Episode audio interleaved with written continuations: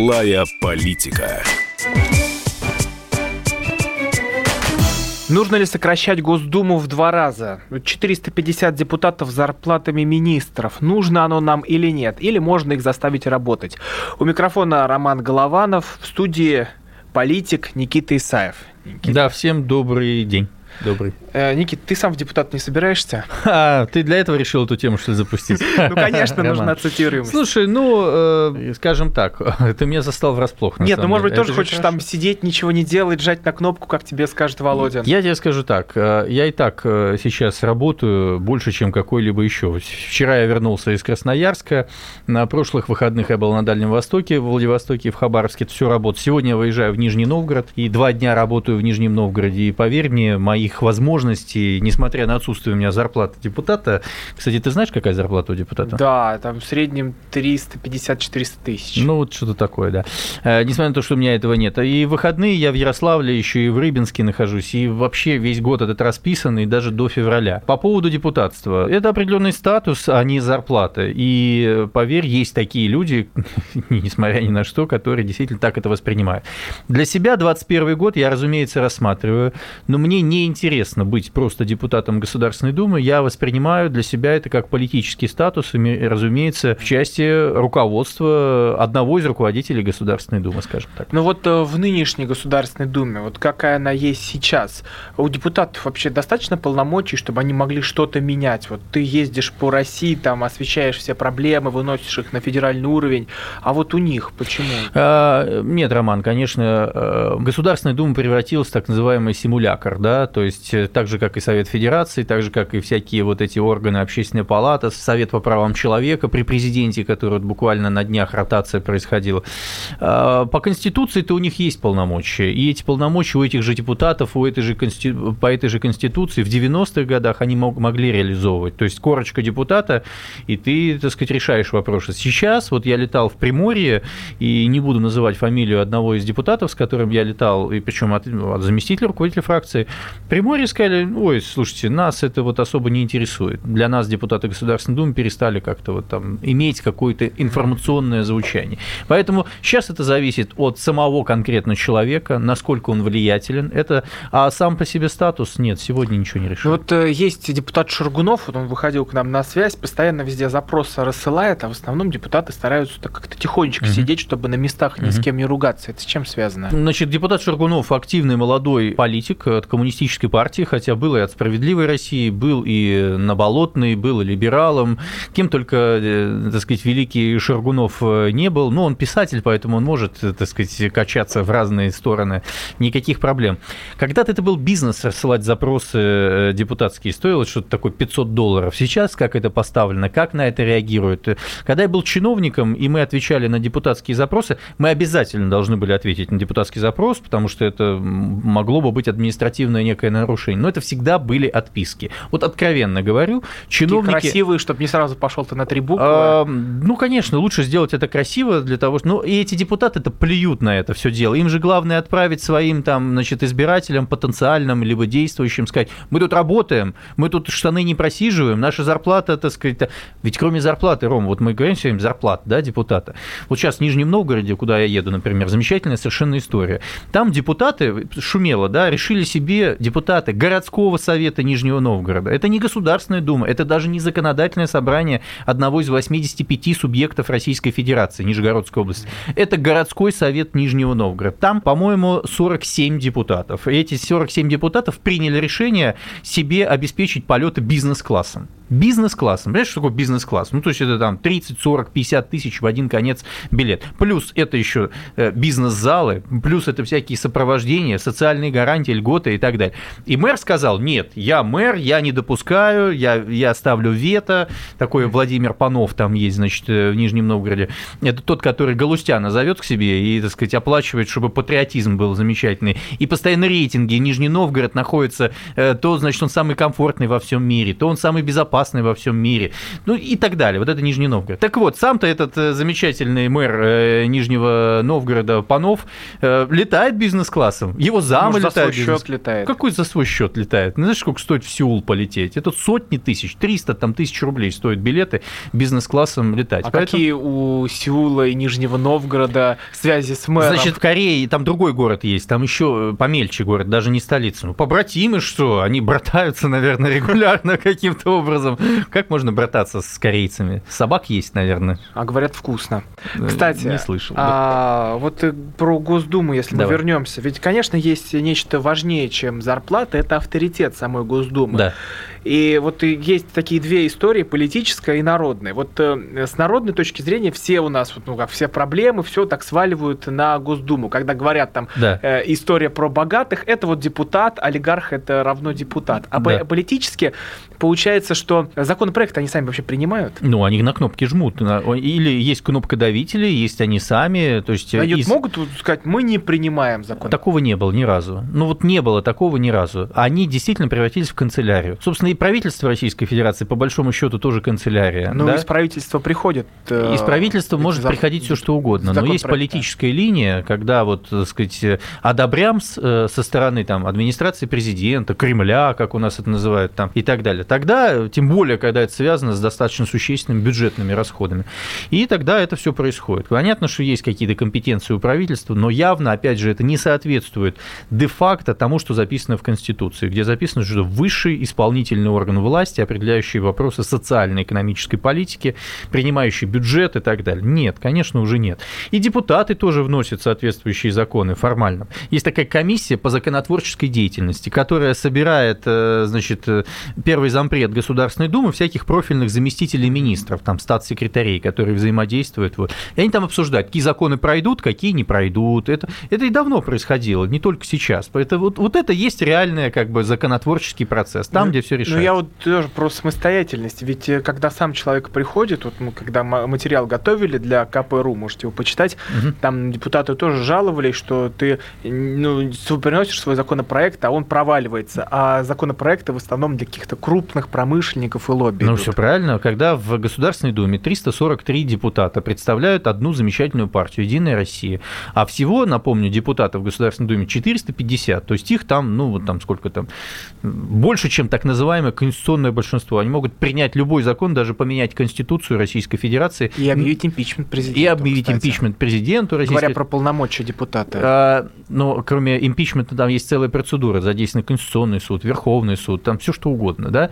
Но как таковое вот эти депутаты могут это сделать, поэтому они могут принять любой закон, это Единая Россия, и вообще не слушать никого из других депутатов, даже из своих в том числе. Это просто штамповка законодательных актов. А как им повышать свой авторитет? Есть сейчас э, возможность у Госдумы? М, Ну, если ты Или деятель- это, наоборот, зависит от народа, от выборов? Ну, я не знаю, можно залезть на броневик, например, можно встать на трибуну и начать долбить по ней, значит, каким-то ботинком и сказать, что я за народ, а вот все тут вот здесь негодяи, э, так сказать, э, питаются кровью младенцев, все что угодно. Есть Вот, такие Но депутаты. это же опять популизм, который Конечно. сейчас У тебя есть человек, ты тренде. ведешь с ним, значит, одну программу, зовут его Милонов Виталий. Я тоже как бы э, там Мне люблю кажется, у нас слушать. есть еще человек популярнее, это Платошкин. Он не депутат Государственной Делягин. Думы. Вот, ну кто вот прям э, говорит то, что людям э, Они не депутаты Государственной Думы. Мы говорим те, которые сегодня могли бы, да, вот делает Милонов, ходит как вот, ну, ты знаешь, хоругвями, да, значит, с крестным ходом, лет- летает на Донбасс с тобой вместе, да, вот вы вместе там делите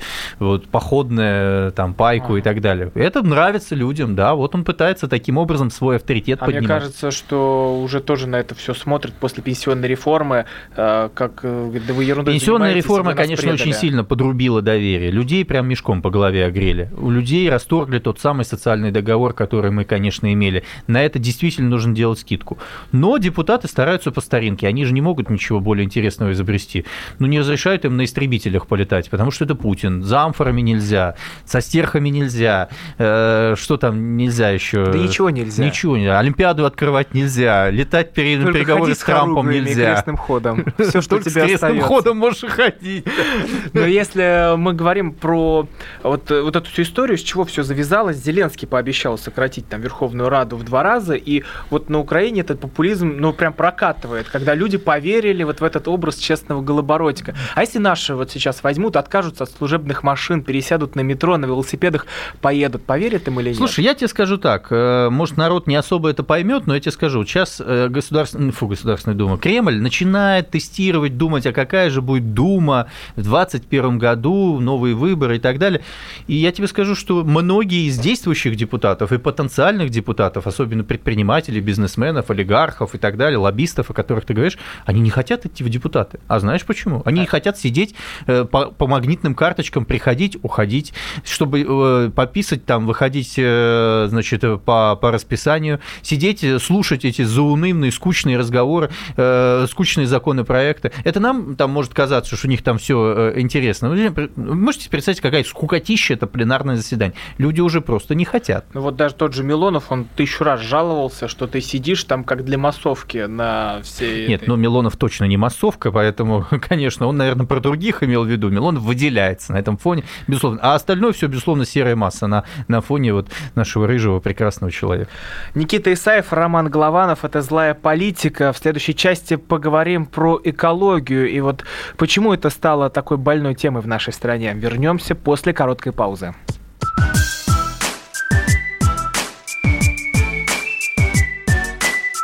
Злая политика.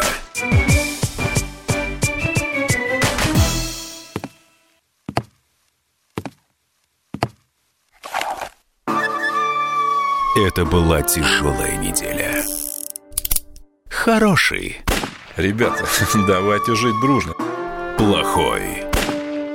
Понимаете, не признавали у одного кандидата подпись его родного отца. Злой. А вот что у нас в России, вот что у нас в России. Бред, да? Николай Платошкин подводит итоги недели. Каждую пятницу на радио «Комсомольская правда» в 6 вечера по Москве.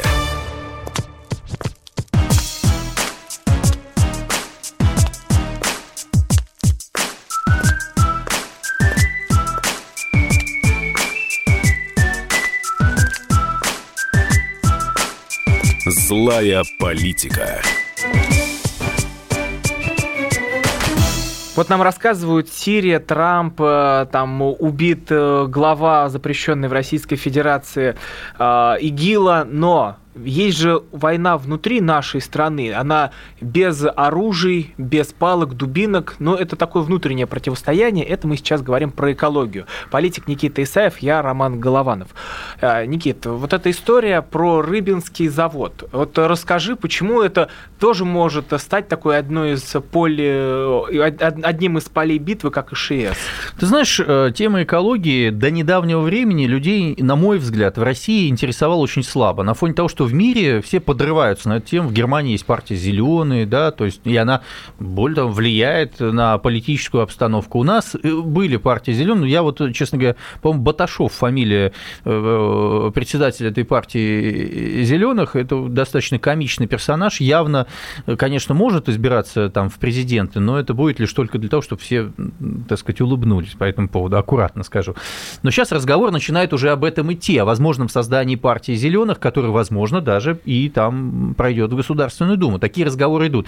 Даже называют одну из наших ведущих э, «Комсомольской правды» чуть ли не потенциальным лидером э, этой партии, так как ты вот меня сегодня провоцировал на Государственную а это кто? Канделаки Тина. Да. Да, говорят об... Ну, еще раз, это слухи такие, так сказать, телеграм-каналы меньше читайте, как и советских газет, но слухи такие есть. Суть не в этом, а потому что за последние два, наверное, два с половиной года, начиная, значит, с Московской области, свалка Ядрова, ШИЕС, да, известный известная вот эта тема звучит. Экологическая обстановка в Челябинске, которая снесла предыдущего губернатора, так сказать, Бориса Дубровского, который в эмиграции сейчас находится, скрывается от следствия в том числе. Там экологические проблемы в Находке, угольная пыль, в Красноярске режим черного неба, в Новосибирске промышленное предприятие, весь Урал находится, там город Карабаш, самый грязный город э, мира, Московская область в этих помойках, да, ну, то есть мы постоянно это слышим. Людей начинает это беспокоить. Люди выходят на улицу десятками тысяч. А почему? Ведь сколько эти курилки заводы стояли, сколько эти гнилушки, Кому-то это надо, мне кажется. Валялись. Вот мне кажется, это кому-то либо надо очень, либо люди действительно озаботились там своим будущим. Я Нет, больше но то, что есть запрос на это, это 100%. Так потому вот, что, когда а, говоришь, а, цифры растут. Поэтому ситуация с Рыбинском. Значит, э, что такое Рыбинск, что такое Рыбинское водохранилище? Mm-hmm. Это, собственно, бассейн нашей Верхней Волги, да, это стык э, э, как минимум двух областей, Ярославской и Вологодской.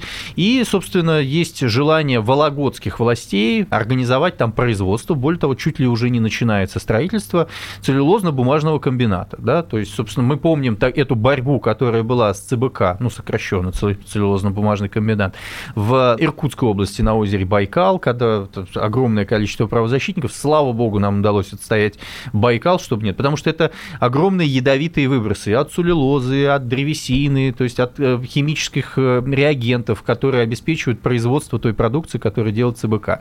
Но хотят делать прямо на берегу э, так называемого Рыбинского моря. Идет большая борьба по этому поводу.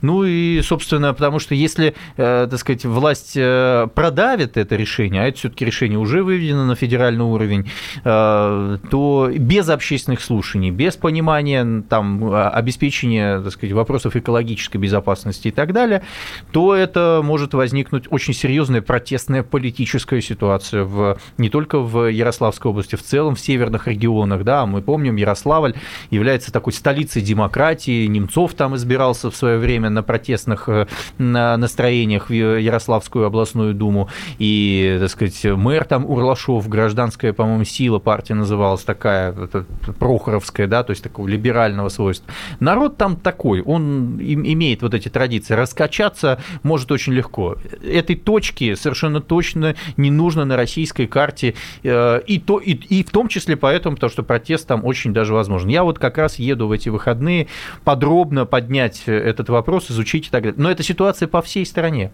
По всей стране в угоду э, вот, значит, лоббистским интересам наших крупных компаний, э, в угоду, так сказать, их инвестиционным программам, деньгам, которым сейчас нельзя им выводить в офшоры, да, в силу, так сказать, ограничений, изоляции, они пытаются распихивать здесь в России. Но не могут же они пять раз в год дороги перекладывать, а они три раза перекладывают, и хорошо. Вот они пытаются строить непонятно что. Поэтому я считаю, что с этим нужно бороться, и, ну, может быть, не в рамках там политической партии как отдельной структуры такой, но кто-то это должен брать на флаг. Никита Исаев, Роман Голованов у микрофона. Никита, но это же ведь может стать вообще такой точкой протеста. Там вот про выборы говорят, про что угодно, но экология это же реально больная тема сейчас. Ты знаешь, э, вот опять же экология, да, мне казалось, что это вот такое же отношение, как курильщики, да, вот курильщики, как они думают? Они же размышляют так, я вот сейчас курю, мне хорошо, курить не хочу, хочу вроде бросать, да, но как бы, когда, так сказать, нервов сейчас много трачу, то все 5-10, да. Они же не задумываются, что, так сказать, к 50 годам твои легкие превращаются просто, так сказать, в помойку какую-то, да. И так и здесь с экологией. Когда эти экологические проблемы у меня, у детей, у внуков, бог его знает, всю жизнь говорят о том, что мы экологию загрязняем с того момента, как, я не знаю, там угольный, э, уголь стали добывать, да, а, а это давно, собственно, стало происходить. Поэтому люди к этому относятся соответствующим образом. Но, э, так сказать, видя, как люди стоят за своей территорией, архангелогородцы стоят там по поводу ШИЭ со своих болот, откуда берут начало все их северные реки, да, так сказать, мусорная реформа, которая, в общем, серьезно буксует еще по стране, да, так сказать, подняли тарифы, но мусор валяется э, по всей стране. Отсутствие построенных там качественных э, мусороперерабатывающих заводов, да, так сказать, настройки системы работы региональных операторов, э, распределение полномочий между региональными операторами и предприятиями, которые обеспечивают mm-hmm. соответствующие виды работ. Пока бардак по этому поводу. Люди это наблюдают и видят это каждый день. Да? Плюс к этому нужно понимать, готовы ли мы к той культуре, которую нам насаждают. Раздельный сбор мусора, за это дешевле, так сказать, тариф. Это сложная история.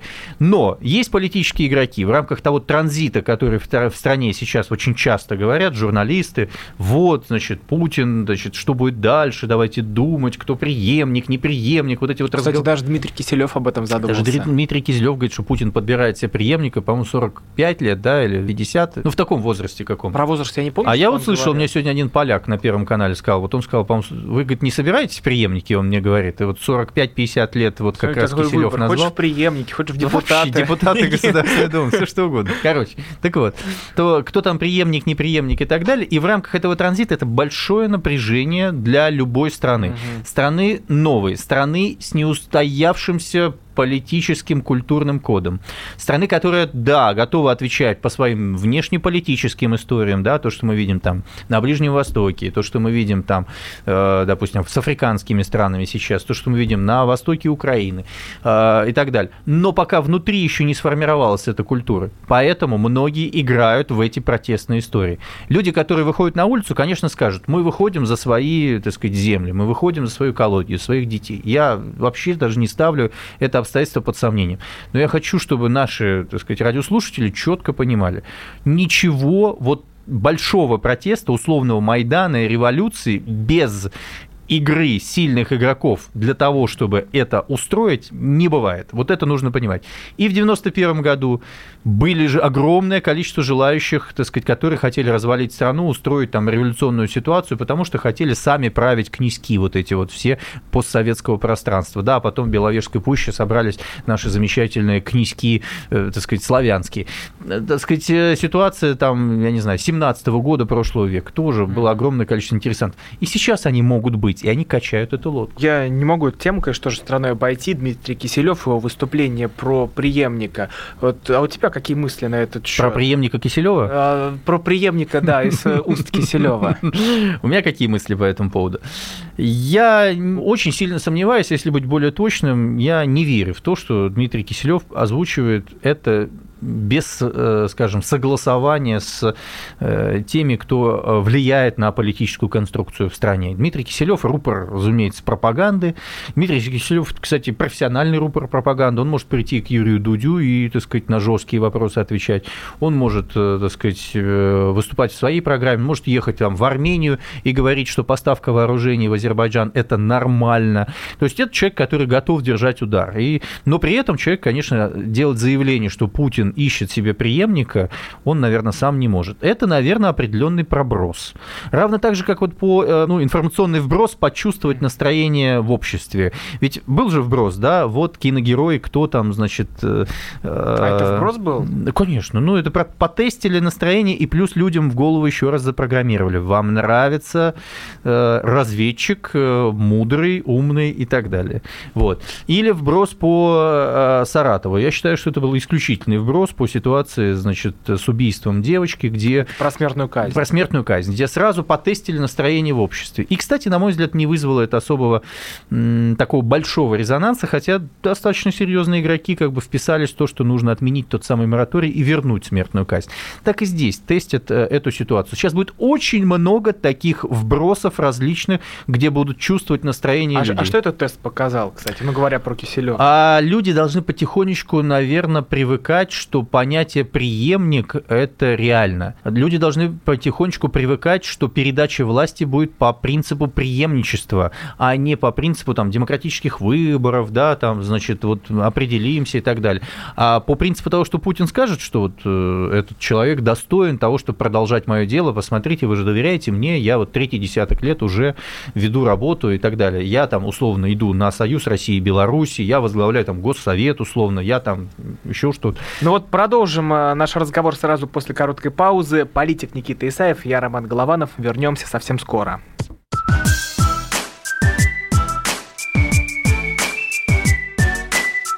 Злая политика.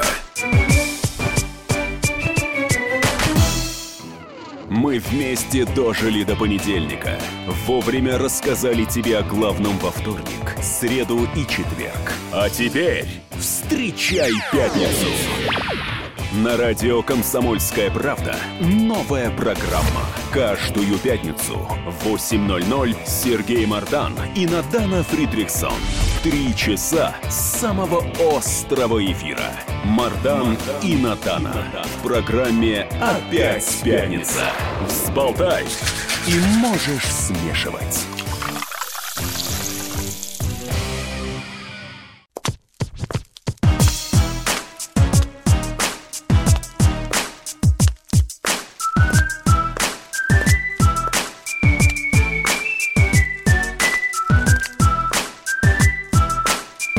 Злая политика. Политик Никита Исаев, я Роман Голованов. Возвращаемся к разговору. Вот э, мы сейчас говорили про заявление телеведущего Дмитрия Киселева, что Владимир Путин ищет э, преемника. Ну, мы перейдем к интервью э, Вероники Скворцовой, которую она дала Тине Канделаке в эфире радио «Комсомольская правда». Поговорим про главные заявления, ведут ли в Россию в России эвтаназию, какие зарплаты у врачей. Но хотелось бы чуть продолжить э, ту тему. А вот, кстати, вот этот тест по смерти смертной казни, а он для чего был нужен? Вот Тоже очень, очень важная история. Очень важная. Э, страна может в разных, э, э, скажем, конфигурациях развития там, нашей изоляции, возможных военных. Мы же понимаем, что мы являемся определенными заложниками. Мы не самая мощная экономическая и политическая держава, там, к сожалению. Да? И поэтому а, вихрь событий в мире может идти по-разному. А, военная ситуация. Мы же опоясаны так сказать, чередой конфликтов вокруг себя, сложными отношениями с нашими там, соседями, партнерами. Война идет, ты вот часто бываешь на Донбассе, э, на юго-востоке Украины и так далее. Поэтому могут быть различные варианты стабилизации обстановки в стране, либо, так сказать, недопущение э, расшатывания ситуации. И, возможно, так сказать, государство пытается понять, как люди отнесутся к возможному восстановлению. Ну вот я видел опрос, там 90% за. Ну вот народ говорит, что мы не хотим, чтобы это варье, которое вот нас э, обворовывает там 30 там лет... про маньяков уже выставляли. Ты знаешь, э, маньяки, на мой взгляд, как бы это ни звучало э, кощунственно, являются в большей степени э, наживкой, некой э, провокации, провокации некой темы. Да. А очевидно, э, здесь вопрос стоит э, в следующем. Дадут ли полномочия, общество даст ли полномочия президенту России, будь то Путин, будь то будущий президент и так далее, на применение жестких мер сталинского формата, о Мне котором кажется, так часто вот говорим. Сейчас спроси людей, и это будет по эффекту как Крым. Вопрос, э, спросили мы 1600 человек, спросили мы, ну, как обычно в социологических опросах, миллион человек, или спросили всю страну. Если, так сказать, выборка э, удовлетворяет э, власть, которая так сказать, может применить соответствующее решение, ну, значит, да. Значит, э, нужно понимать, что для обеспечения стабильности государства либо захвата власти, либо удержания власти смертная казнь может быть восстановлена. А ты сторонник или противник? Я сторонник.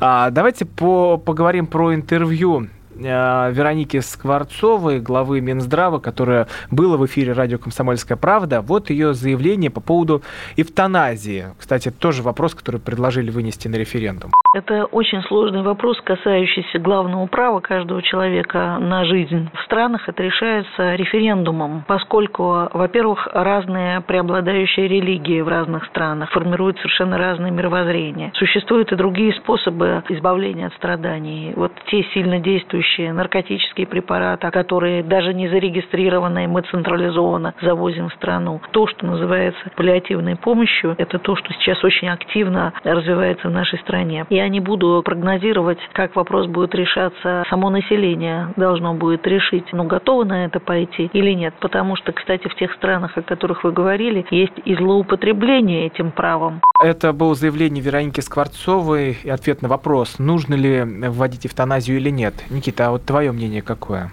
Ну, во-первых, я считаю, что это не вопрос номер один э, в нашей стране и точно не вопрос номер один для министра здравоохранения. Огромное количество претензий граждан России к системе здравоохранения сейчас таково, что э, не думаю, что стоит выносить это в номер один. Если спрашивать меня про эвтаназию, я за. То есть я считаю, что человек или его родственники, эм, которым он доверил право э, определения этого, имеют право эти мучения прекратить. Здесь очень важно много нюансов, э, то, что это мучение, что это невозможно исправить и, э, и так далее, но это, на мой взгляд, гуманно. Ведь вопрос стоит, гуманно это или нет. Она уже на основе этого формируется законодательство, которое определяет там, правовые формы этого решения. Я считаю, да. Но, повторюсь, к Веронике Игоревне у меня лично, у общества такое количество вопросов, в которых она, на мой взгляд, за свои два неполных срока провалила ситуацию, и та критика, которая сейчас идет в отношении Министерства здравоохранения и из моих уст в том числе, такая, что она должна отвечать именно на этот вопрос. Ну вот про зарплаты врачей, я думаю, хотели бы спросить у нее. Давайте вот послушаем угу. ответ. Проблема в том, что в середине 2000-х годов законодательно была отменена отраслевая система оплаты труда. То есть все отдано на откуп работодателя. Системы оплаты нет, нет понятия ставка и нет понятия нагрузка на одного, соответственно, работника. То средняя заработная плата с 2012 года для врачей увеличилась на 120%, и это сейчас в среднем составляет уже вот показателем сегодняшнего дня 70 79 тысяч в среднем по стране. Мы в 2014 году провели пилотные проекты в ряде регионов для того, чтобы определить, а какая должна быть оптимальная структура. И оказалось, что гарантированная часть заработной платы не должна быть ниже 55%.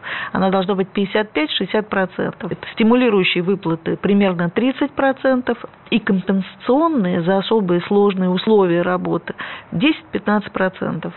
Мы рекомендовали использовать это регионам. Мы не можем их заставить, потому что ага. это их права. Сейчас мы вышли президенту с просьбой вернуть нам компоненты отраслевой системы оплаты труда. Нам это необходимо сделать, чтобы зафиксировать гарантированную часть, зафиксировать стимулирующие и за что они должны выплачиваться, и те условия, при которых необходимо давать компенсационные выплаты. Глава Минздрава про зарплаты врачей в эфире радио «Комсомольская правда». Роман, больше лжи я, честно говоря, просто не слышал, если честно. Причем такой лицемернейший лжи человек, который знает, какие зарплаты у врачей. Значит, что делают... Э, значит, давайте с самого начала. Да. Мы не можем заставить... Просто регион... людям надо объяснить вообще Я все, что сказал сейчас. человек. Мы не можем заставить э, региональные Минздравы, да, ну, региональные структуры здравоохранения что-то делать. Ложь до недавнего времени все а, э, значит, руководители, министры здравоохранения регионов согласовывались в Минздраве федеральном. Согласовывались в нарушении закона в нарушении, потому что принцип распределения э, властей не предполагает это. А сейчас они это в законодательство еще внесли. То есть э, это происходит, что Скворцова согласовывает региональный руководитель Минздрава. И уж поверьте, имеет право влиять на них и делать то, что нужно. Если ей нужно, чтобы министр здравоохранения там, Челябинской области сделал то, что необходимо, она не то, что снимет трубку, начальник отдела федерального Минздрава снимет трубку и объяснит – Э, министру здравоохранения условной Челябинской области, что ему нужно сделать. Это номер один. Поэтому, когда она рассказывает, что то провал... А, влияние есть. Влияние не просто есть, а ложь, то, что она говорит. Поэтому э, стоит к этому отнестись так. Второе. 79 тысяч средняя заработная плата значит, врачей. Вот недавно значит, э, был э, в Хабаровске. Это вот ну, один из регионов, самый обычный российский регион, скажем так. И вот там примерно губернатор сказал, сказал, э, предыдущий, по-моему, губернатор, э, Шпорт, по-моему, сказал, что у нас то ли 80 тысяч э, или 75, ну, в общем, вот в этом диапазоне. Что они делают? То есть они просто убирают низкооплачиваемых там санитарок, фельдшеров, то есть вот низкооплачиваемый персонал за штат, они их оформляют уборщицами, там, я не знаю, кто там еще может быть, э, с зарплатами 15-20 тысяч рублей, а оставляют там только руководящий состав. Плюс к этому навешивают на них ставки 2, 2,5, 3 ставки люди работают, то есть это там по 12 часов, и выходит вот такая цифра. А это, зачем? Кому потому что майский нужна? указ. Вот есть майский указ. То есть, чтобы только отчитаться это Конечно. Делает. То есть, они должны отчитаться в Москву, в тот же самый Минздрав, что выполняется майский указ. А Минздрав должен отчитаться там в Кремль, сказать, что мы выполняем майский указ. Вот такое, значит, заставь дурака Богу молиться, он лоб расшибет. Поэтому рассказывать про 120% мне не надо. Я вот буквально вчера обсуждал зарплаты в Московской области, задал вопрос, сколько получает младший там, значит, состав? 15-20 тысяч рублей. Вот что могут рассчитывать. Да, есть определенные социальные возможности. В Московской области, например, работает льготная ипотека. И таким образом Московская область высасывает из всех рядом находящихся регионов э, с Московской области сотрудников просто, которые приезжают и в Московской области работают для того, чтобы там в течение 10 лет получить по льготной ипотеке жилье, остаться здесь, ассимилироваться уже фактически в Московской области. Но зарплата, повторюсь, там вот эти самые 15-20 тысяч рублей. Им приходятся какие-то бонусы, надбавки и так далее, тогда выходит 30, там, 35 тысяч рублей. Ну, ну, при жилье это имеет важное значение. Поэтому пусть Вероника Игоревна я, конечно, все понимаю, что сейчас ей очень непросто отбиваться от той критики, э, шквал, который на нее упал. Но это абсолютно народный гнев, который надо принимать. Никита Исаев, Роман Главанов были у микрофонов. Спасибо, что провели это время вместе с нами. Слушайте «Злую политику» каждый вторник в час дня. Всем спасибо большое. До встречи в следующий вторник в час дня. Спасибо.